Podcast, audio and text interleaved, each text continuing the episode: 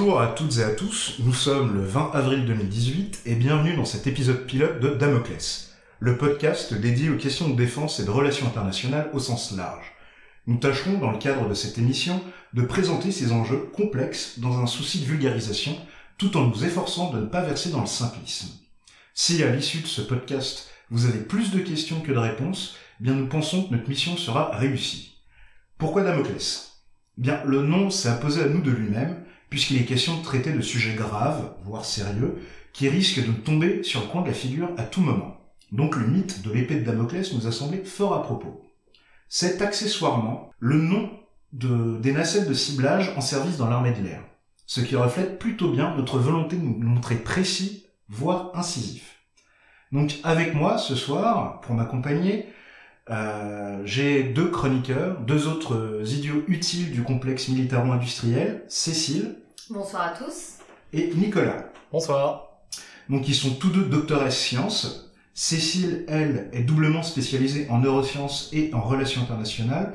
Quant à Nicolas, il a fait ses armes dans le monde de la génétique et des maladies infectieuses. Il est aussi spécialisé en relations internationales.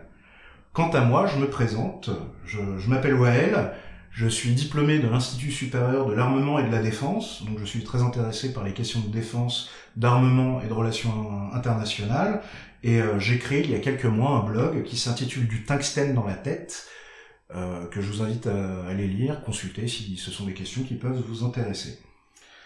Pour cet épisode 0, nous avons souhaité traiter d'un sujet d'actualité, mais également de long terme en le sens qu'il a vocation à structurer les armées françaises à l'horizon 2030. Je parle de la LPM, la loi de programmation militaire, qui est au Sénat à l'heure actuelle en train d'être discutée. Et pour ce faire, nous avons pris le parti de mettre cette loi de programmation militaire en perspective en la comparant au rapport choc futur du SGDSN qui dresse les lignes de force de la défense à l'horizon 2030.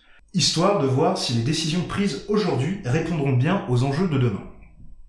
Donc, pour définir un petit peu tous ces termes qui peuvent paraître un peu obscurs, la loi de programmation militaire, à cette heure votée par l'Assemblée nationale et en discussion au Sénat, c'est le texte législatif destiné à donner un cadre à moyen terme aux forces armées.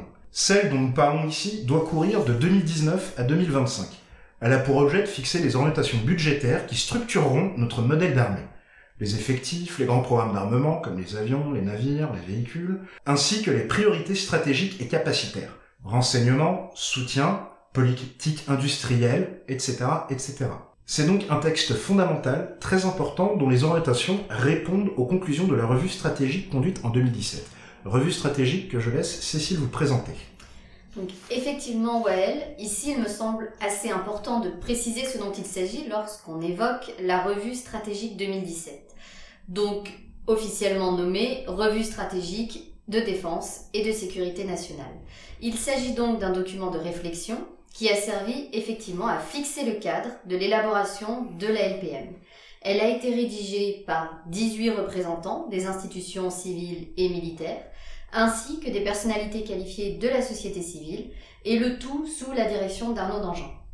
Pour effectuer ce travail conséquent, le comité de rédaction que je viens de vous décrire a également consulté un total de 140 personnes dont un ensemble représentatif d'élus et d'experts en France et à l'étranger.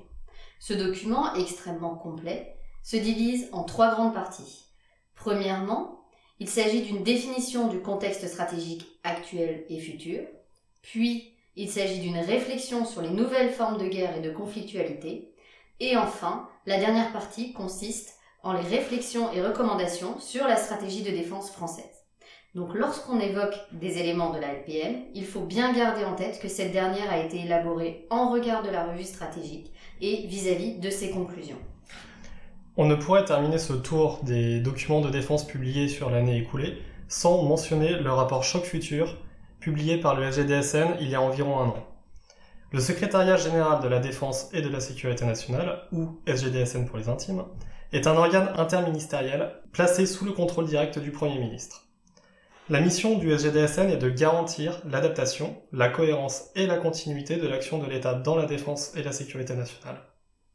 Étant placée sous le contrôle direct du Premier ministre, cette institution fait donc un lien entre le gouvernement et les services présidentiels et a donc un rôle de suivi des décisions qui sont prises au plus haut niveau de l'État.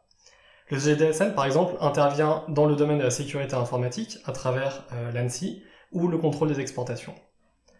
Alors, en particulier, cette institution a une mission d'évaluation et d'anticipation des menaces. Alors, pourquoi ce rôle prospectif? Tout simplement car l'évaluation des enjeux et des menaces futures pour la défense permet d'adapter dès maintenant notre réponse à ces défis, et qu'il est donc important, voire même crucial, de les identifier et analyser au plus tôt. C'est dans ce contexte que le GDSN a publié ce rapport, Choc Futur donc, qui est à ce jour le seul document gouvernemental fournissant des pistes de réflexion prospective sur les questions de sécurité, de défense et de menaces entourant les nouvelles technologies d'ici à 2030. Mais avant d'entrer dans le vif du sujet, nous allons revenir sur trois points d'actualité, car celle-ci a été particulièrement dense ces dernières semaines. Je laisse donc la parole à Nicolas pour sa première actu. Alors, entrons tout de suite dans le vif du sujet, et en parlant de l'éléphant dans la pièce, comme le disent les, anglo-saxons, afin d'évoquer la Syrie. Le 6 et 7 avril 2018, Bachar al-Assad a rappelé à notre bon souvenir l'existence de son programme d'armes chimiques en procédant à des frappes contre les derniers rebelles stationnés à Douma, dans la Ghouta orientale. Sur la base de renseignements, de retours de personnels médicaux et de la couverture faite par l'événement par les populations locales, il ne semble faire aucun doute de l'usage d'un agent chimique chloré, en témoignent par exemple les multiples images et vidéos illustrant les atteintes respiratoires des victimes.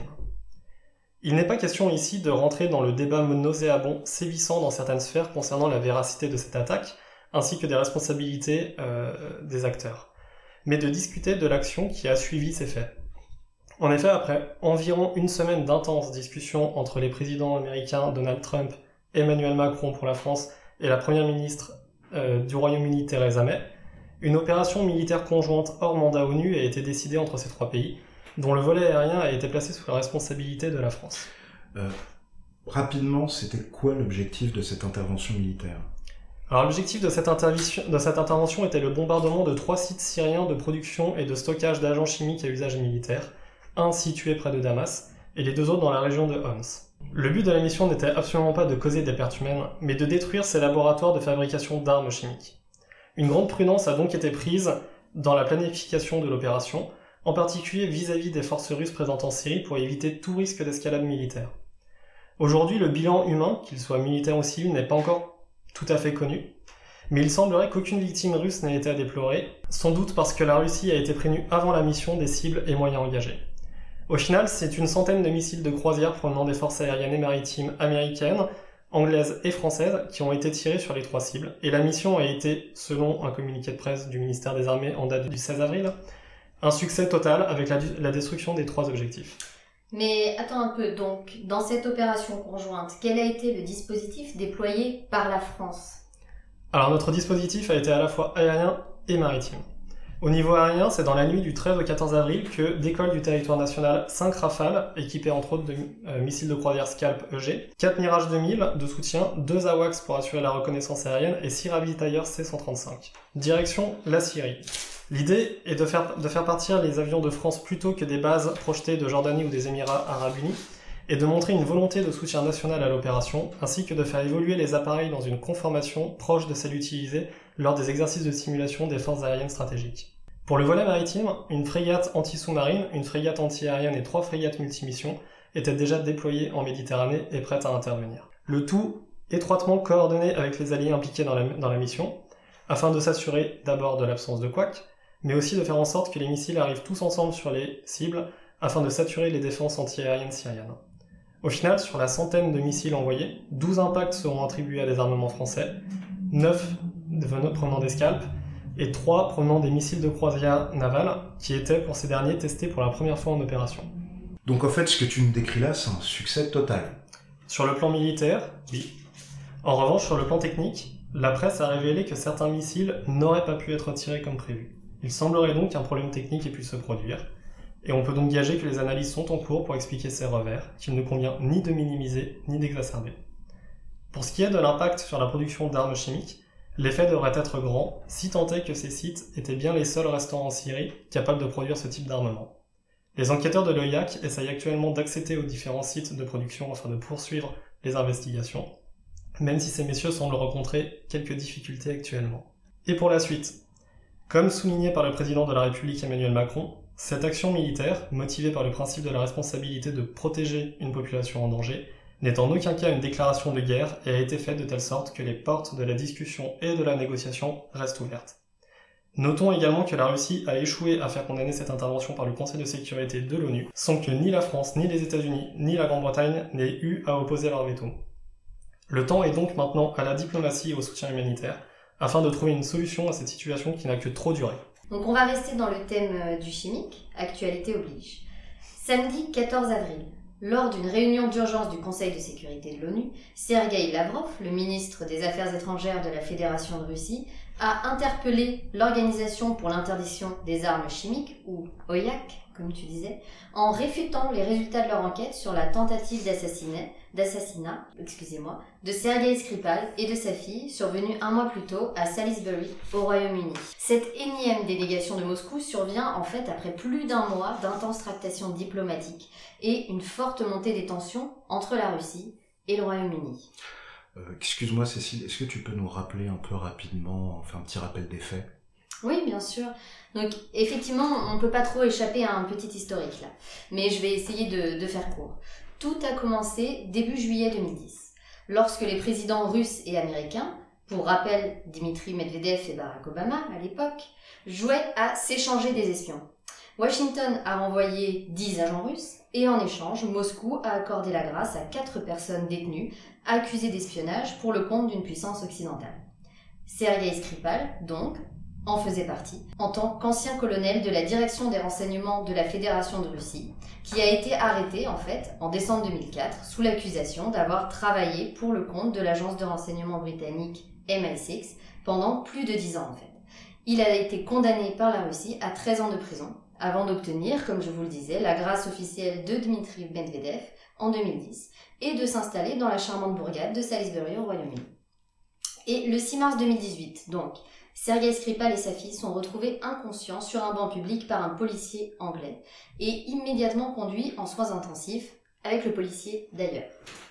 À partir de là, les autorités britanniques vont aller très vite pour tirer leurs conclusions.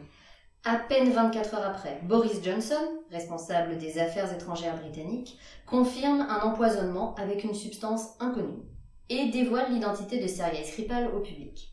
Dès cette première déclaration, il promet une réponse ferme dans le cas où la responsabilité d'un État serait prouvée, ce qui a en fait déjà orienté les premiers soupçons vers la Russie. 48 heures seulement après la découverte de Skripal et de sa fille, Theresa May, évoque des potentielles sanctions à l'encontre de la Russie suite à l'identification par le Royaume-Uni de l'agent innervant qui a été utilisé pour l'empoisonnement. La découverte plusieurs jours plus tard de traces de cet agent dans un restaurant et dans un pub de Salisbury vont encore accélérer la montée des tensions et exacerber la colère britannique face à ce qu'ils considèrent désormais comme une utilisation illégale de la force militaire par la Russie contre la Grande-Bretagne. Et alors, euh, côté russe, quelles ont été les réactions? Simple, un démenti ferme s'est fait entendre sur l'implication de la Russie dans cet événement, et la position officielle est restée une demande répétée d'accès aux dossiers et aux analyses réalisées par les Britanniques. Et l'attention va être à son comble lorsque du 14 au 26 mars dernier, une vague de sanctions va être lancée par de nombreux pays occidentaux contre la Russie, en soutien évidemment au Royaume-Uni. Pour faire court, et un petit inventaire à l'après-vert, ce ne sont pas moins de 99 diplomates russes, on va arrondir à une centaine, qui sont expulsés à la fois du Royaume-Uni, des États-Unis, de l'Allemagne, d'Ukraine, de France, de Pologne, de République tchèque, de Lituanie, du Danemark, de Lettonie, du Canada. Sans parler des fermetures de consulats, de l'annonce, surtout de l'annonce du boycott par les autorités britanniques et de la famille royale, de la Coupe du Monde de football 2018 qui doit se tenir en Russie, etc. etc. En face, les Russes vont donc expulser à leur tour 23 diplomates britanniques, puis 60 diplomates américains, et vont continuer à exiger à participer à l'enquête. Je pense que plus tard, on appellera cet épisode le Roland Garros des diplomates. Donc, le rôle de l'OIAC, puisqu'on en a parlé. L'OIAC, il s'agit de l'instance internationale, prix Nobel de la paix s'il vous plaît, qui est chargée d'enquêter en cas de soupçon d'utilisation d'armes chimiques. L'erreur du Royaume-Uni, ici, a été de ne pas respecter la procédure classique de l'OIAC, qui doit normalement être saisie dès la détection de l'empoisonnement. Or, l'OIAC n'a pas été saisie par le Royaume-Uni dès le début. Ils n'ont saisi cette institution qu'une dizaine de jours après la découverte de l'empoisonnement, et seulement après l'enquête britannique et après avoir accusé la Russie. Ce manquement a d'ailleurs fortement contribué à alimenter de vifs débats quant à la véracité des accusations à l'encontre du gouvernement russe. Attends, attends, du coup là t'es en train de, de, nous expliquer que les, les, accusations proférées par les Britanniques ne seraient pas crédibles? Ce n'est pas ce que je dis. Mais je vais avancer un petit peu dans la, dans la chronologie et ça va s'éclaircir. Le 11 avril dernier, l'OIAC a enfin rendu un rapport, certes confidentiel, mais heureusement ils ont aussi rendu une synthèse publique. Et dans ce rapport, l'organisation a confirmé les soupçons des Britanniques. Il s'agit bien d'une substance de la famille du Novichok, un agent neurotoxique, sur lequel les services occidentaux disposent en réalité de très peu d'informations, d'où les difficultés qu'ils ont eues dans l'identification précise de cet agent. En parallèle, et c'est très important, l'OIAC a définitivement validé la très forte pureté du Novichok utilisé, qui est caractéristique d'une production de grade militaire, ce qui implique une utilisation par un État et non par un individu isolé. Et donc, voilà où nous en sommes aujourd'hui. La fille de Sergei Skripal ainsi que le policier qui avait été intoxiqué sont sortis de l'hôpital. Sergei Skripal est toujours hospitalisé et dans un état grave. L'OIAC a rendu son rapport, le Royaume-Uni et les autres puissances occidentales ont montré les muscles et ont déjà appliqué des sanctions à l'encontre de la Russie, qui y a aussi répondu. Et maintenant, comment interpréter cette affaire Skripal en regard de tous les autres événements récents qui ont impliqué aussi une montée des tensions entre la Russie de Vladimir Poutine et les autres puissances occidentales? Justement, le contexte, rappelons le contexte. Car en effet, ces épisodes s'inscrivent dans un cadre large, bien plus large, celui de la montée en puissance de la Fédération de Russie, voulue par le président Poutine, aux affaires depuis, tenez-vous bien quand même, 1999, lorsqu'il a été nommé Premier ministre par le président de l'époque, Boris Yeltsin. Le 18 mars dernier, il a d'ailleurs été réélu pour 6 ans, avec un score fleurant bon l'ère soviétique, 76%. Ces ambitions russes ne sont pas nouvelles, elles sont nées de la décennie perdue, entre guillemets, des années 90 et qui a traumatisé une Russie alors affaiblie par le chaos de l'ère post-soviétique. Elles se sont notamment matérialisées en 2008 avec le conflit russo-géorgien. Depuis, le régime russe a multiplié les interventions. Ukraine depuis 2014 avec l'annexion de la Crimée et le soutien aux séparatistes de l'Est du, pays. Syrie depuis 2015 en soutien au régime de Bachar al-Assad. Et ce, sans parler de l'activisme de la politique étrangère russe sur certains dossiers. Défense antibalistique de l'OTAN, nucléaire iranien, vente d'armes et de centrales nucléaires à des pays étrangers, etc., etc. Évoquons, au passage, l'instrumentalisation par la Russie du sport comme vecteur de prestige et d'influence. Jeux olympiques de 2014 à Sochi, Coupe du monde de pied-ballon, cette année d'ailleurs, mais également les scandales liés au dopage systémique et étatique qui ont été révélés récemment. Très récemment, justement, cette volonté de réaffirmer la puissance russe a été formalisée dans un discours très remarqué, celui du 1er mars dernier, tenu par le président Vladimir Poutine devant la Douma, le Ah. Parlement russe. Il s'agit, excuse-moi, du discours où les questions de défense ont été abordées, c'est bien ça? Euh, non seulement abordées, mais elles ont dominé ce discours, qui puisait ses racines justement dans l'humiliation de la période post- post-soviétique que je viens d'évoquer, avec l'ambition clairement affichée de redonner à la Russie son rang de superpuissance. Et M. Poutine, d'ailleurs, en conclusion, de tenser la communauté interna- internationale par un « regardez-nous maintenant ». Pour ce faire, Poutine met turbo sur les nouveaux armements russes, avec la modernisation annoncée de l'arsenal nucléaire russe. Du missile de croisière hypersonique au missile balistique intercontinental de nouvelle génération, les projets ont été très nombreux à être annoncés. Mais alors, effet d'annonce ou est-ce que ces menaces sont réellement crédibles? Alors, euh, on peut noter hein, que le 10 mars, les forces aériennes russes ont annoncé avoir testé avec succès le Kinjal. Alors le Kinjal, c'est un projet de missile de croisière d'une vitesse de Mach 10, donc 10 fois la vitesse du son, qui aurait été tiré d'un MiG-31 et qui pourrait être doté d'une charge conventionnelle ou nucléaire. Or, il s'agit de l'un des programmes justement évoqués dans le discours présidentiel de- du 1er mars. Après, ce genre d'annonce, faut les prendre avec des pincettes, surtout quant à la vitesse annoncée qui est proprement considérable. Mais dans le fond, oui, euh, gageons que la modernisation de la dissuasion russe ne fera aucun doute. J'aimerais maintenant évoquer un, second point concomitant au premier, celui de la guerre informationnelle menée par la Russie en appui de chacune de ses actions à l'étranger ou dans ses propres frontières. En effet, la fameuse Maskerovka, ou l'art russe de la désinformation militaire, n'a pas tardé à être euh, adapté, à être perfectionné à l'heure des médias de masse et des réseaux sociaux. Et il convient de reconnaître que celle-ci est menée d'une main de maître par Moscou. Vraiment. Et excuse-moi, Well, justement, euh, comment cette euh, Maskerovska se matérialise concrètement? Alors, c'est un concept assez difficile à définir, qui est très très russe euh, dans, dans l'idée. Alors, il s'agit d'une approche intégrée. Elle est à la fois militaire, diplomatique, médiatique, etc. Il s'agit de manière synthétique de propager l'influence russe par de multiples canaux. On peut parler euh, du journalisme d'influence, avec de grosses guillemets journalisme, comme Russia Today ou Sputnik News. On peut aussi parler des fermes de trolls. Il faut aussi parler des relais d'influence au sein même des pays visés, à travers des figures locales plus ou moins conscientes de leurs conditions. Donc on va de l'ancien officier à l'intellectuel, en passant par le politique, souvent d'un parti euh, extrémiste ou populiste. On peut aussi citer les opérations cybernétiques, etc., etc. Les leviers sont très nombreux, de même que les objectifs. Pourrir le débat public, notamment sur Internet, peut-être surtout sur Internet, instiller le doute dans l'opinion, exacerber les tensions au sein du corps social, voire peser sur des scrutins cruciaux, comme on a pu le constater avec les velléités russes quant aux élections de Donald Trump, ou encore le Brexit. Or, il s'agit là, à mon sens, d'un danger peut-être plus grand, car plus insidieux que les armes atomiques russes.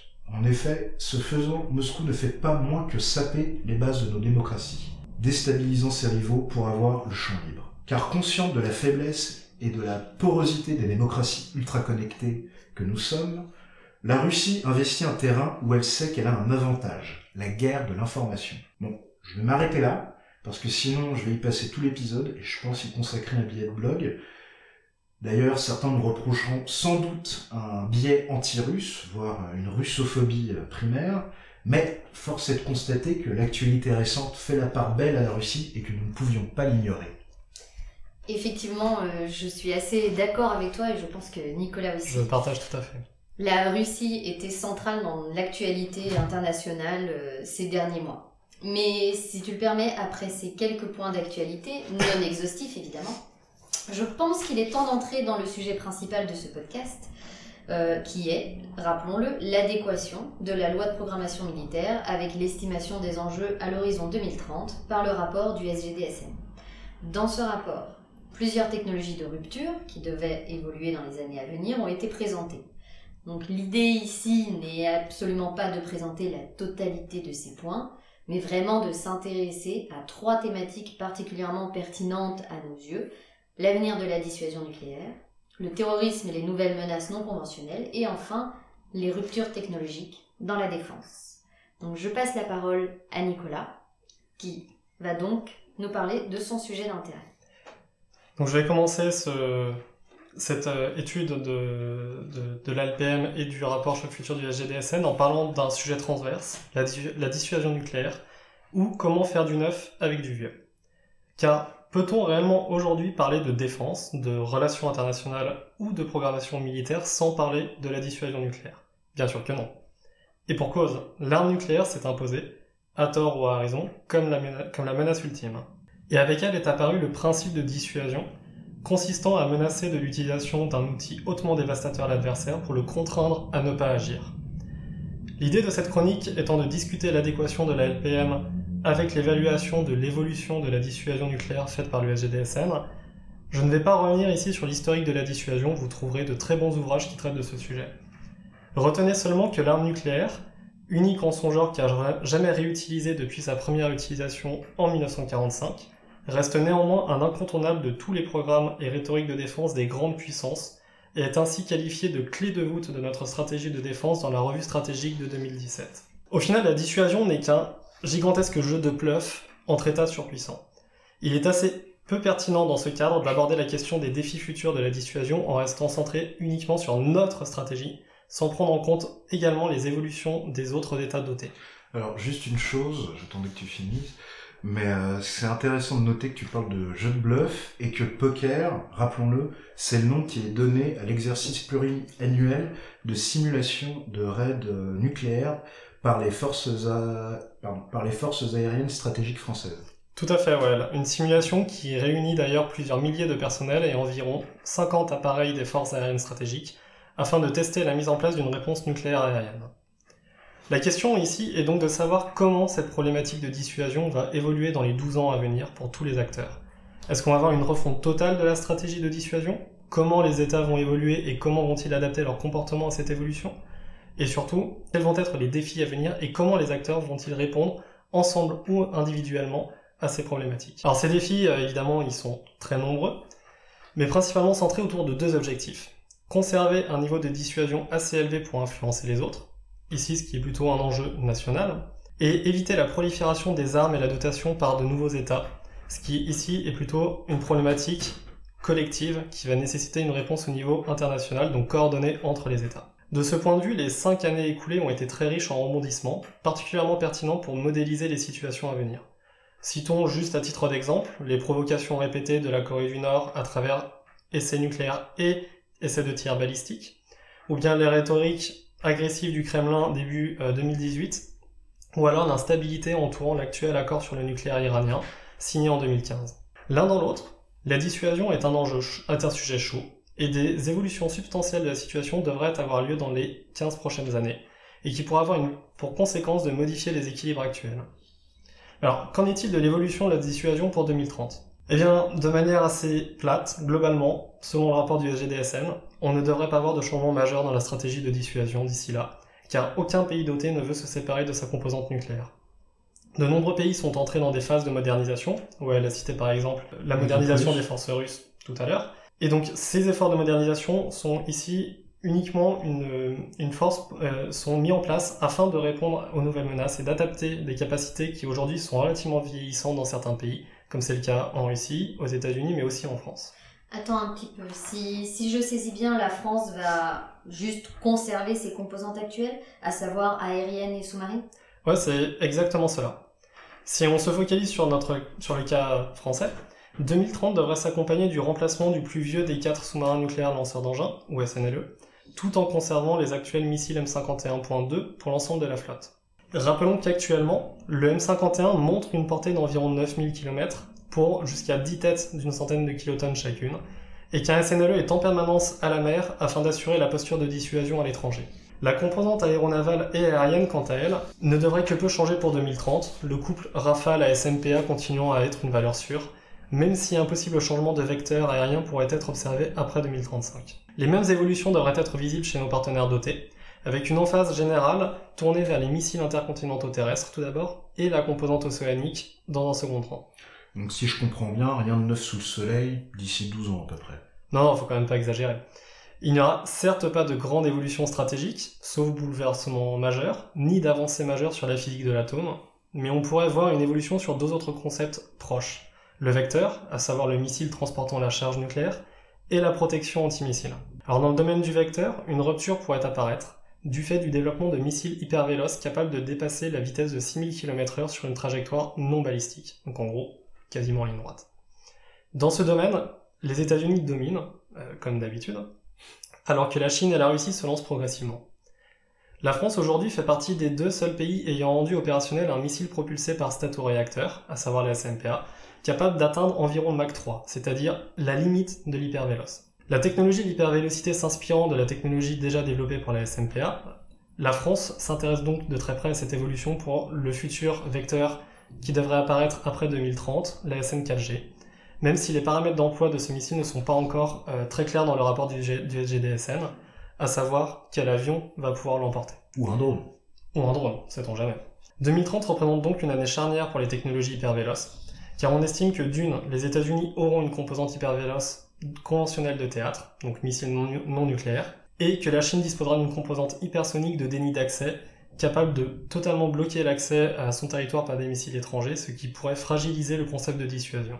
La protection fournie par l'usage de ces missiles hypersoniques est à mettre évidemment en regard avec le développement des défenses anti-missiles balistiques. Ici en France, ce sont les États-Unis à travers l'OTAN qui font bénéficier euh, leurs alliés européens, dont nous, euh, de leur couverture euh, antimissile. La France, quant à elle, possède des systèmes sol-air et mer-air de courte portée à portée intermédiaire, mais aujourd'hui, nous n'avons toujours pas de capacité de protection intercontinentale. Ce domaine est en développement continuel, mais il y a assez peu de chances qu'elle puisse à elle seule devenir une alternative crédible à la dissuasion nucléaire d'ici 2030, ni que la protection antimissile puisse efficacement empêcher tout usage de l'atome.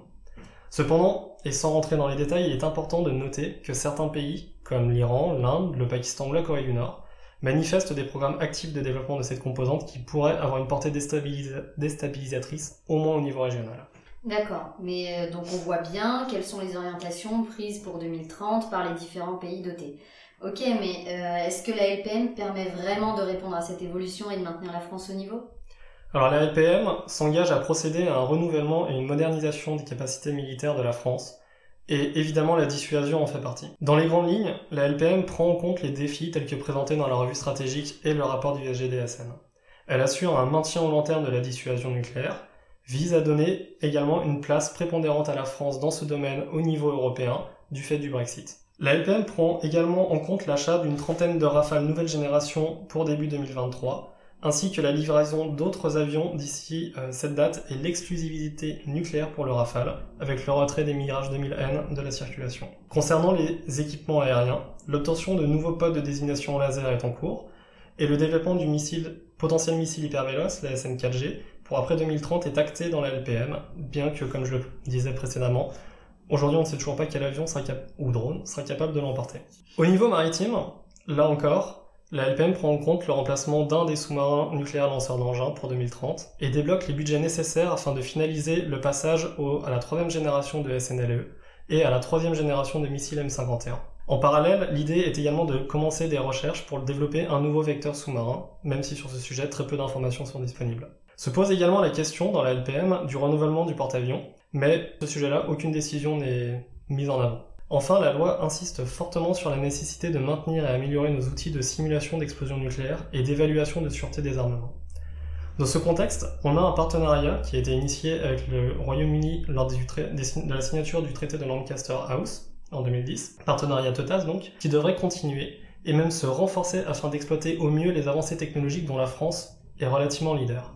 Rappelons par exemple que ce programme comprend le laser mégajoule qui est hébergé par le commissariat à l'énergie atomique et aux énergies alternatives, et qui permet de conserver une grande indépendance stratégique sur la question des essais, puisqu'on est capable aujourd'hui de simuler intégralement une explosion nucléaire en laboratoire grâce à ce faisceau laser. Donc, ce qui nous permet aujourd'hui de continuer de respecter le traité d'interdiction des essais nucléaires que la France a rejoint après son ultime essai en 1996. Il y a quand même certaines personnes qui pourraient estimer que le futur de la dissuasion tel que posé par la LPM est un petit peu vague. Alors, on peut en effet marquer un manque d'informations concrètes sur les mesures que la LPM va mettre en place au niveau de la dissuasion, et en particulier sur les sommes allouées ou le nombre d'équipements modernisés. De plus, on notera qu'à part un maintien, une modernisation des capacités existantes, une potentielle augmentation des capacités n'est absolument pas envisagée, et encore moins un changement complet de stratégie de dissuasion permettant d'adopter une nouvelle technologie. De ce point de vue, les questions de défense antimissile et de missiles nouvelle génération brillent quasiment par leur absence dans le rapport de loi, alors qu'elles sont mises elles sont très fortement mises en avant dans le rapport du SGDSN. Alors on sait bien évidemment qu'il est plus simple d'obtenir des financements pour moderniser une technologie ayant déjà fait ses preuves, comme par exemple nos sous-marins actuels, que de se lancer dans une innovation de rupture. Mais l'absence de détails quant à cette problématique pourrait révéler un manque d'intérêt de la France pour la protection antimissile, l'OTAN nous faisant actuellement euh, bénéficier de son bouclier. Alors que la mise en place de mesures de défense de territoire est soulignée comme indispensable dans le rapport du SGDSN, notre posture à travers l'ALPM pourrait traduire une volonté de se focaliser sur les aspects exportés de la dissuasion, qui eux sont par conséquent plus offensifs. Alors ici, attention, j'utilise volontairement le conditionnel, car euh, tout ceci ne vient que de sources ouvertes et on ne peut donc pas exclure qu'en off, l'État travaille quand même sur ces sujets. Bah, de, ce point de vue, euh, il s'agit d'un choix politique clair et assumé, il me semble, de vouloir conserver les capacités actuelles. Quantitativement parlant, à environ 300 têtes, euh, le gain recherché en fait étant qualitatif afin de maintenir la crédibilité de la dissuasion française. De même qu'une relative défiance de la France à l'endroit de la défense antimissile, longtemps vue comme un facteur de déstabilisation et d'affaiblissement de sa posture nucléaire.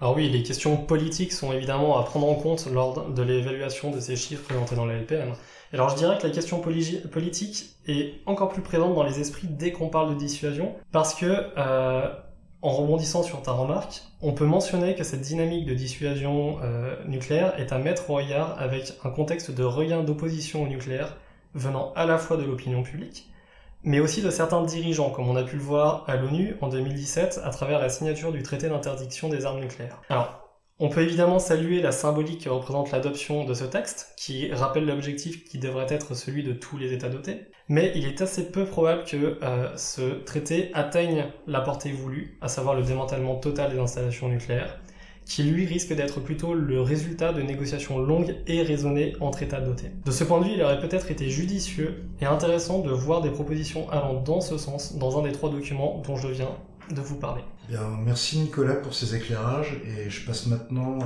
tout de suite euh, la parole à Cécile qui va vous traiter de terrorisme et de nouvelles menaces. Très bien, donc euh, effectivement, je vais vous parler de terrorisme et de nouvelles menaces. Tout le monde le sait puisqu'on parle énormément de ce sujet, le terrorisme est aujourd'hui une menace majeure au niveau intérieur et extérieur pour les forces armées françaises. D'ailleurs, le terrorisme djihadiste est considéré dans la revue stratégique 2017 comme la menace, j'ouvre les guillemets, la plus immédiate et prégnante. Fermez les guillemets, il s'agit donc d'une priorité. Ces dernières années, nous avons mis en place un grand nombre de mesures de lutte contre le terrorisme au niveau juridique, sur le plan de la sécurité intérieure, au niveau national et international, avec les opérations Sentinelle, Barkhane et Chamal. Donc, vous allez me dire, pourquoi aborder encore une fois ce sujet? Eh bien, tout simplement parce que le meilleur moyen de lutter efficacement est l'anticipation. Or, malgré tous les efforts considérables et les sacrifices que nous avons menés ces dernières années, j'ai le regret de voir que les différentes projections sur la problématique du terrorisme à l'horizon 2030 restent malheureusement assez pessimistes. En effet, les scénarios proposés par la revue stratégique 2017 tendent au mieux vers un maintien du terrorisme d'inspiration djihadiste, voire une augmentation des attaques et des adhérents à l'idéologie au pire. Malgré la perte du contrôle militaire de certaines zones par des organisations comme Daesh, le rapport souligne que les principales organisations djihadistes ne reculeront pas et le niveau de menace ne semble pas diminuer. Mais attends Cécile, là c'est un peu un scénario de catastrophe que tu es en train de nous décrire. Est-ce que ça reflète réellement la réalité de terrain? Ah, effectivement, on peut trouver que ces projections, proposées par le rapport du SGDSN sur le sujet, euh, sont totalement alarmistes. Mais il ne faut pas oublier deux choses.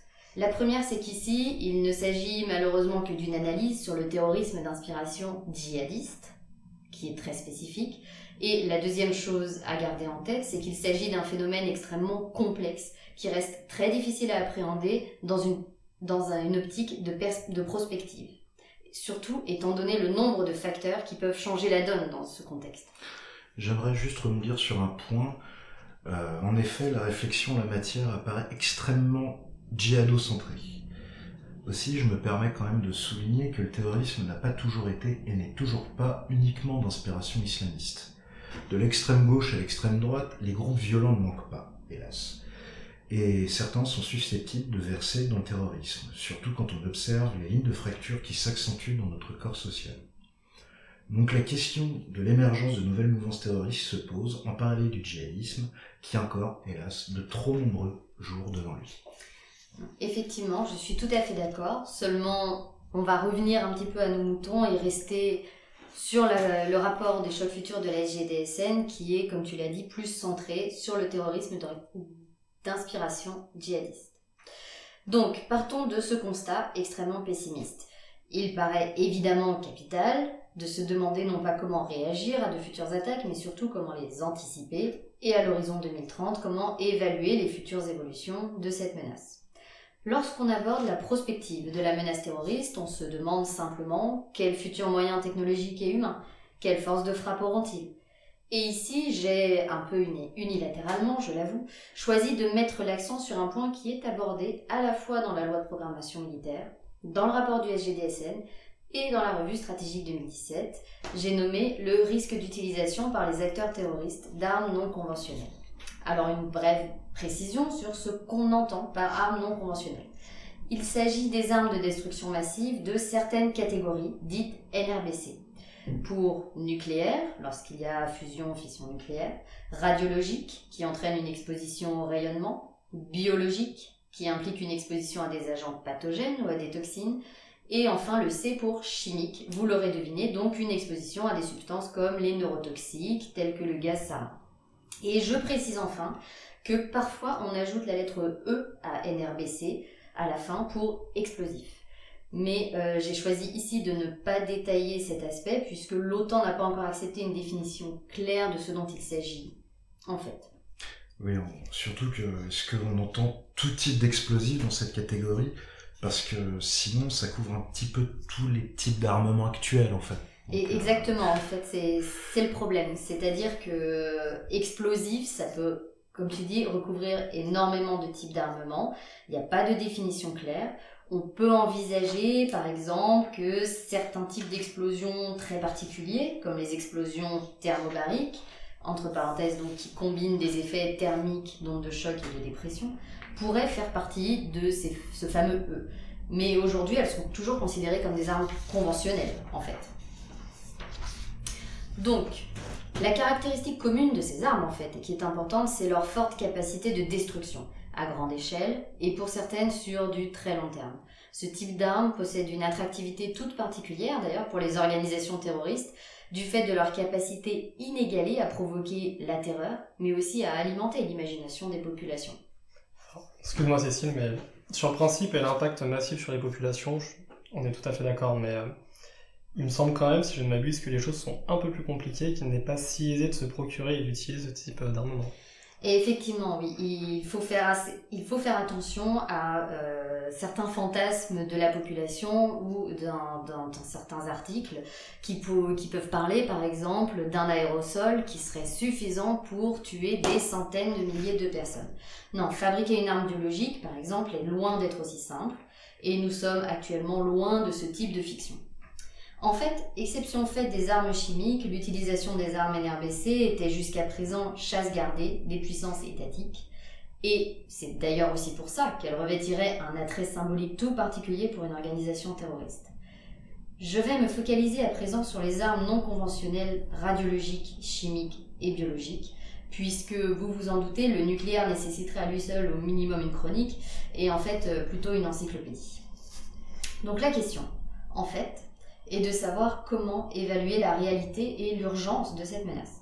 Après tout, euh, vous allez me dire aujourd'hui, les attaques terroristes sont plutôt caractérisées par leurs moyens de plus en plus simplifiés, comme les attaques aux camions béliers ou avec des armes facilement accessibles, peu traçables, par des individus isolés et non organisés. Pourtant, euh, à la fois la SGDSN et la revue stratégique ont tenu à poser la question de l'utilisation d'armes NRBC par des groupes terroristes. Et on sait que Daesh a pu acquérir des nouvelles technologies comme les drones, de nouveaux moyens de communication, de cryptographie, etc. Mais qu'en est-il de la possession d'armes chimiques ou biologiques? Plusieurs rapports, nationaux et européens, soulignent la réalité de cette menace NRBC par des groupes terroristes. Concernant les armes chimiques, le conflit syrien, malheureusement, a largement contribué à banaliser leur utilisation, entre autres par Daesh, même si en fait l'utilisation la plus massive ne venait pas vraiment de Daesh dans ce contexte-là. Mais ils ont quand même utilisé de l'hypérite et du gaz sarin. Un stock de précurseurs permettant la synthèse justement de ce fameux gaz sarin a également été découvert en Libye, soulignant la capacité de ce groupe terroriste à produire et à vectoriser ce type d'armes. Concernant les risques radiologiques maintenant, on suspecte plusieurs tentatives de Daesh de se procurer des sources radiologiques d'origine médicale pour réaliser ce qu'on appelle des bombes sales. Alors je me permets juste une petite intervention, excusez-moi Cécile. Euh, Aujourd'hui, par bombe sale, on entend en fait un, terme assez générique qui, va, qui définit une arme utilisant un explosif, lui, conventionnel, pour disséminer dans l'atmosphère des matières radioactives non fissiles, comme par exemple le césium, qu'on peut se procurer via des applications médicales. Alors aujourd'hui, l'appellation bombe sale couvre également l'usage d'un explosif pour disséminer n'importe quel agent pathogène, par exemple un agent biologique, ça, peut aussi tomber sous l'appellation sale. Effectivement. Et donc, euh, après vous avoir parlé du chimique, du radiologique, euh, concernant les risques biologiques, eh bien, à vrai dire, ils sont extrêmement difficiles à évaluer, du fait de la nature duale, c'est-à-dire à double tranchant de ce type de recherche, qui peuvent avoir des débouchés civils, mais aussi des débouchés militaires. Pour finir, un signalement récent a été fait du recrutement par Daesh de plusieurs experts, dont des ingénieurs, tandis que l'accessibilité et le développement des formations spécialisées en ligne, comme les MOOC ou des tutoriels, va quand même simplifier l'acquisition de savoirs techniques et scientifiques par ce genre d'organisation. Euh, J'aimerais juste revenir sur la question de la nature duale de certains de ces produits. En fait, euh, ce que tu nous expliques, c'est que certaines personnes mal intentionnées pourraient profiter euh, détourner des, équipements pour un usage civil à des fins militaires. Bien ça. Voire terroristes. Effectivement, oui, c'est le principe de la nature duale d'une recherche, c'est qu'elle peut servir autant à sauver des vies par des nouvelles approches euh, génétiques par exemple, qu'à euh, modifier des pathogènes pour les rendre plus agressifs dans un contexte offensif. Et euh, à ce sujet, le, SGDSN, pour en revenir à leur euh, rapport Choc Futur, évoque plusieurs possibilités d'utilisation NRBC par des organisations terroristes dans le futur. Ils évoquent le vol de matières radiologiques pour des bombes sales, l'utilisation de produits industriels comme le chlore, euh, des armes chimiques qui sont moins chères que les armes nucléaires par exemple, un mésusage des applications de la biologie comme l'utilisation de souches virales récupérées ou modifiées, qui effectivement sont toujours plus abordables comme je le disais que la bombe nucléaire, ou alors plus originales le rapport évoque euh, l'utilisation potentielle de l'impression 3D pour générer des composants de bombes qui seraient conçus par des sympathisants occidentaux. Et en fait, ça, ça a déjà été observé dans un camp de réfugiés en Syrie. Alors du coup, là, au final, on, comprend bien le défi, l'enjeu pour le futur, donc à savoir la, la volonté d'acquisition et d'utilisation d'armes non conventionnelles par des groupes terroristes.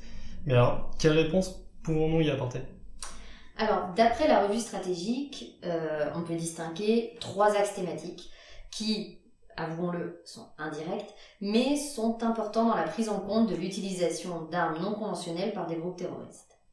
Primo, l'anticipation. Une meilleure anticipation des futures technologies de rupture par une augmentation du budget sciences, recherche, technologie et innovation, ainsi qu'un mode de fonctionnement donc plus agile pour faciliter la réactivité face à de nouvelles menaces. Deuxièmement, le renseignement. Un renforcement du renseignement est essentiel pour détecter les signaux d'utilisation de ce type d'armes par des acteurs non étatiques. Tertio, enfin, la coopération. Un renforcement de la coopération européenne et internationale pour lutter contre la prolifération des ADM en général semble essentiel. Et ces trois problématiques, ces, ces trois axes, sont essentiels dans la loi de programmation militaire également renseignement, coopération de défense européenne et internationale et investissement dans l'innovation de défense en général. Et ça semble être un axe prioritaire pour le gouvernement.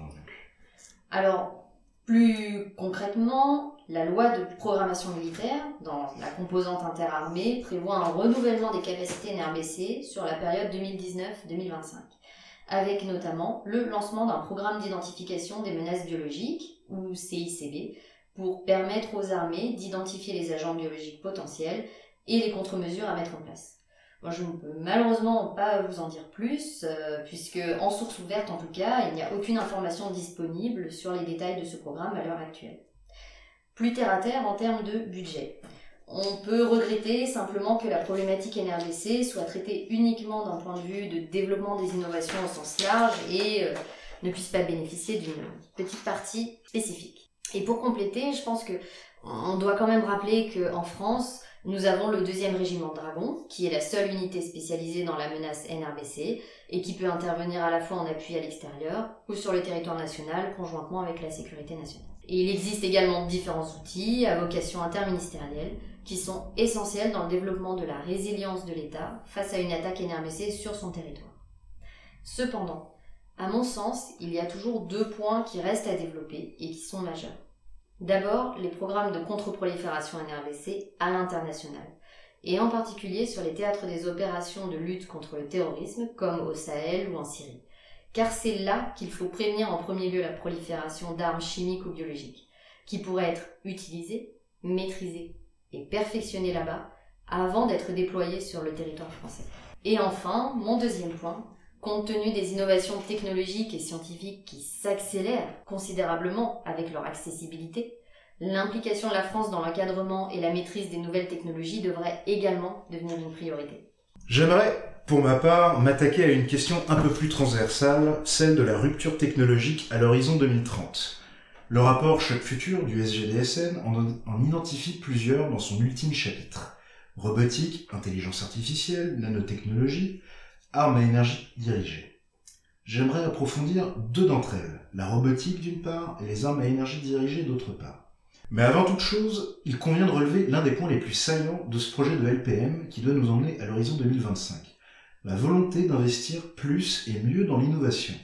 Il a annoncé ainsi que les crédits de la Direction générale de l'armement affectés à l'innovation seront portés de 730 millions d'euros actuellement à 1 milliard à l'horizon 2022. D'ailleurs, euh, je précise que ces montants sont annuels. Bien sûr. Et pour donner un élément de comparaison, hein, euh, au hasard, euh, la fameuse DARPA américaine, c'est 3,44 milliards de dollars de budget demandé en 2019. Or, la DARPA, on le sait, ne fait des recherches que dans les technologies de rupture, contrairement à la DGA, qui, elle, s'intéresse à tous les types d'innovation. Et il ne s'agit que d'un seul acteur de l'écosystème de l'innovation américain. La DGA n'est pas seule non plus en France, hein, on est d'accord, mais on est dans des ordres de grandeur assez incomparables en fait. Merci Cécile pour ces petites précisions. Donc, euh, en parallèle de ces augmentations budgétaires, le ministère des Armées entend optimiser son dispositif de soutien à l'innovation, notamment à travers la création annoncée d'un Defense Lab. Et c'est sans même évoquer la recherche et développement des industriels eux-mêmes, ou encore les différentes initiatives, publiques comme privées, qui se multiplient pour financer et ou accompagner l'innovation de défense. Comme Cécile l'expliquait, c'est un écosystème. Mais il s'agit là d'un vaste sujet sur lequel nous vous promettons de revenir dans un futur très proche. Toujours est-il que les enjeux liés à l'innovation ont été identifiés et que l'État compte bien s'en saisir. De là à savoir si les efforts prévus et ceux effectivement consentis, suffiront, il est encore un peu trop tôt pour nous avancer. Concernant la robotique, je vais tâcher de prendre un peu de recul et de vous démontrer que, loin de l'image d'épinal d'un T-800 se dressant fièrement dans un paysage post-apocalyptique, broyant du pied les crânes des résistants euh, héroïques euh, de la résistance humaine, la robotisation des forces armées, qui n'aura pas attendu cette loi de programmation militaire, entendons-nous bien, est en marche, pour reprendre le mot d'ordre de notre président. Je le répète, l'idée de cette émission n'est pas de prétendre à l'exhaustivité, donc je vais me concentrer sur quelques projets et programmes. Tout d'abord, nous avons le programme Scorpion, attendu avec une grande impatience par l'armée de terre, dont certains des véhicules, tels le VAB, avoisinent les 40 ans. De manière très synthétique, il s'agit d'un programme de grande ampleur qui prévoit non seulement le remplacement des véhicules les plus obsolètes, comme les transports de troupes ou de reconnaissance armée, mais aussi la modernisation d'autres équipements plus récents, tels les Charles Leclerc ou les VBC. attends, là je fais ma petite question de naïf, mais est-ce que tu peux donner quelques exemples de VAB et de VBCI alors, le VAB, c'est le véhicule de l'avant blindé. C'est le cheval de trait de l'armée de terre qui est disponible sous différentes euh, configurations, comme le transport de troupes ou les ambulances. Et le VBCI, par exemple, c'est le véhicule blindé de, combat d'infanterie qui est en fait un véhicule de transport de troupes qui a pour mission d'emmener les, combattants au plus près du combat et de les appuyer de son canon de 25 mm. Donc ce programme de modernisation, et c'est là peut-être le plus important, je parle de Scorpion, il s'inscrit dans une logique de réseau. Partage de l'information, combat collaboratif, fusion de données, etc. etc. L'idée, en gros, étant de démultiplier les forces plutôt que de les additionner. De faire en sorte que chacun dispose de l'information qu'il lui faut quand il en a besoin et la partage à qui de droit. Donc on a là un gros effort de numérisation, mais aussi de robotisation. Divers robots feront partie de cet environnement, tant en tant que capteurs, par exemple pour la reconnaissance ou la surveillance, jusqu'au plus petit niveau tactique, avec par exemple des robots destinés à explorer un bâtiment, qu'en tant qu'effecteurs, avec par exemple des robots démineurs, qui existent déjà au passage, mais là l'idée est vraiment de systématiser la chose. Dans un autre ordre d'idées, la robotisation va permettre de mieux protéger le soldat. Là, j'évoque par exemple les tourelles téléopérées, qui vont se généraliser dans cette génération de véhicules, avec le Griffon notamment, qui va remplacer le VAB justement. Et ce Griffon va permettre aux opérateurs de faire usage des armes montées sur, euh, sur eux en restant sous blindage, sans s'exposer. Et ça, l'air de rien, ça réduit une grosse vulnérabilité du combattant. Ok, j'ai besoin d'une petite définition aussi. Euh, qu'est-ce que tu entends par tourelle téléopérée Alors, Une tourelle téléopérée, c'est un dispositif euh, qui consiste en, un armement, une mitrailleuse, lance-grenade, qui est monté sur un affût automatisé et mobile, qui est lui-même téléguidé à l'intérieur du véhicule avec un petit joystick et un écran par son opérateur. Ça permet à l'opérateur de faire usage de cette arme sans être obligé de sortir à l'écoutille et de s'exposer. Pour l'armée de l'air, on peut aussi parler du système de combat aérien futur, ou SCAF, qui doit être défini et lancé sous l'empire de la prochaine LPN. Sans doute avec un ou plusieurs partenaires européens, comme l'Allemagne ou le Royaume-Uni. Mais là encore, rien n'est inscrit dans le marbre, il est encore trop tôt pour se prononcer.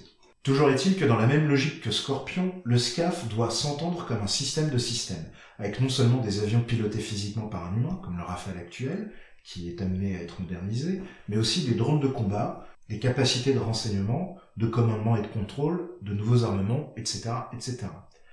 Et là, c'est la composante drone de combat qui nous intéresse, parce que par définition, c'est robotisé.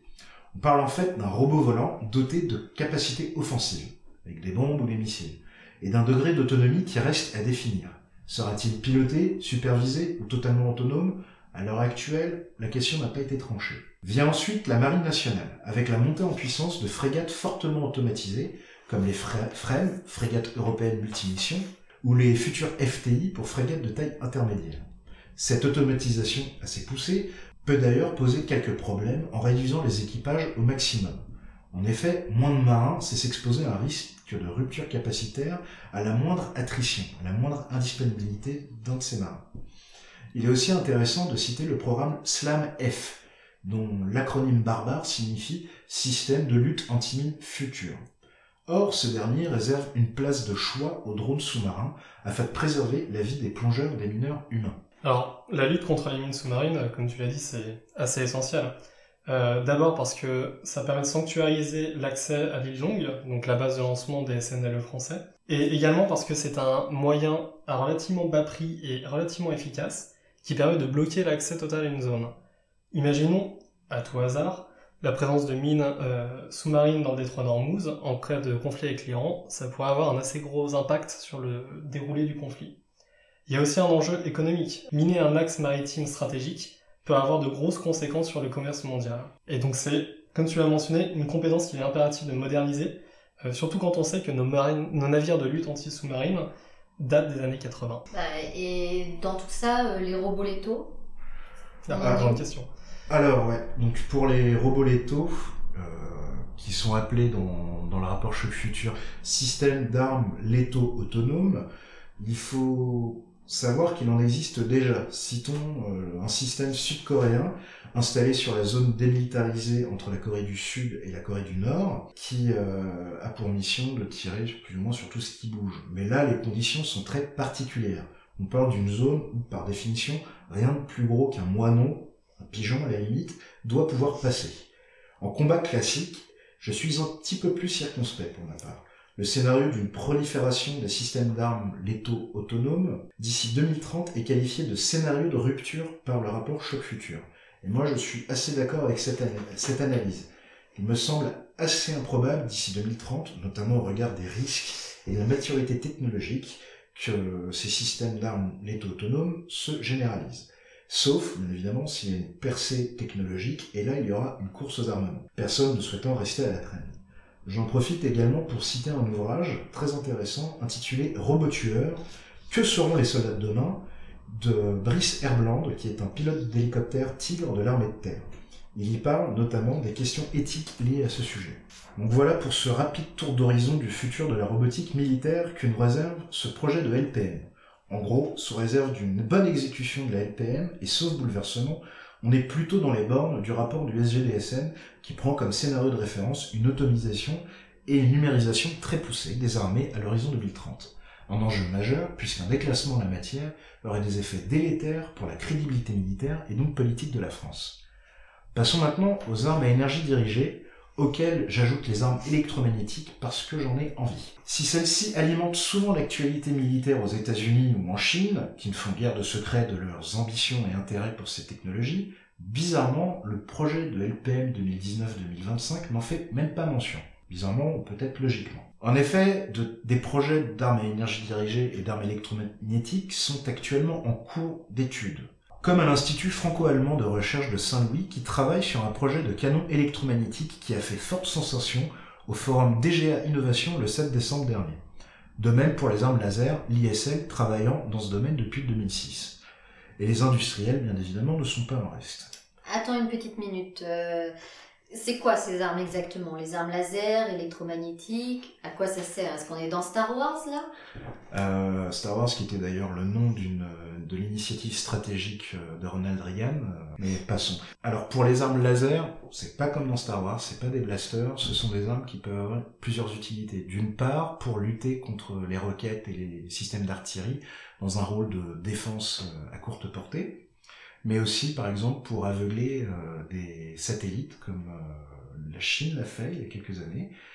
Les armes électromagnétiques, quant à elles, euh, il s'agit en fait d'accélérer via l'effet électromagnétique un projectile inerte, ou plus souvent une flèche en tungstène à des vitesses hypersoniques afin de détruire grâce à la puissance cinétique un objectif militaire à longue portée, de l'ordre de 200 km. Donc ça permettrait euh, notamment de transformer un peu la guerre navale en n'ayant plus recours à des missiles euh, de croisière pour la lutte anti-navire ou anti-objectifs côtiers littoraux à un coût beaucoup plus modique avec une plus grande puissance de feu. Mais alors attends, ces armes laser, est-ce qu'elles ne sont pas interdites par un traité international? Alors, il existe euh, en effet une convention sur certaines armes classiques qui date de 1980 avec un protocole, le protocole numéro 4, qui est entré en vigueur en 98. Et ce protocole interdit les armes laser dites aveuglantes, pas les autres.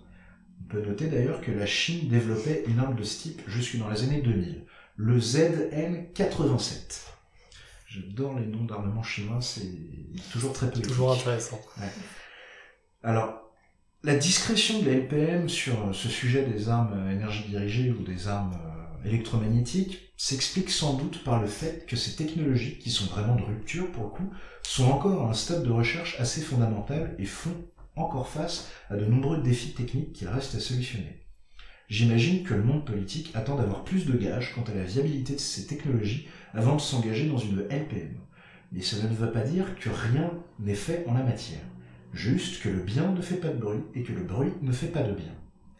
En outre, le silence de la LPM en la matière peut aussi s'expliquer par le fait que, aux yeux du SGDSM, dans son rapport Choc Futur, la Chine et les États-Unis devraient dominer ces domaines à l'horizon 2030, considérant l'avance de ces deux États en la matière. Bien, merci Wael pour ces précisions sur le futur de l'innovation de, défense. Avec plaisir. Au final, bah, voilà qui couvre, euh, qui fait le tour du sujet qu'on voulait aborder à travers ce podcast et qui, j'en suis sûr, offre de nombreuses pistes de réflexion sur l'avenir de notre défense.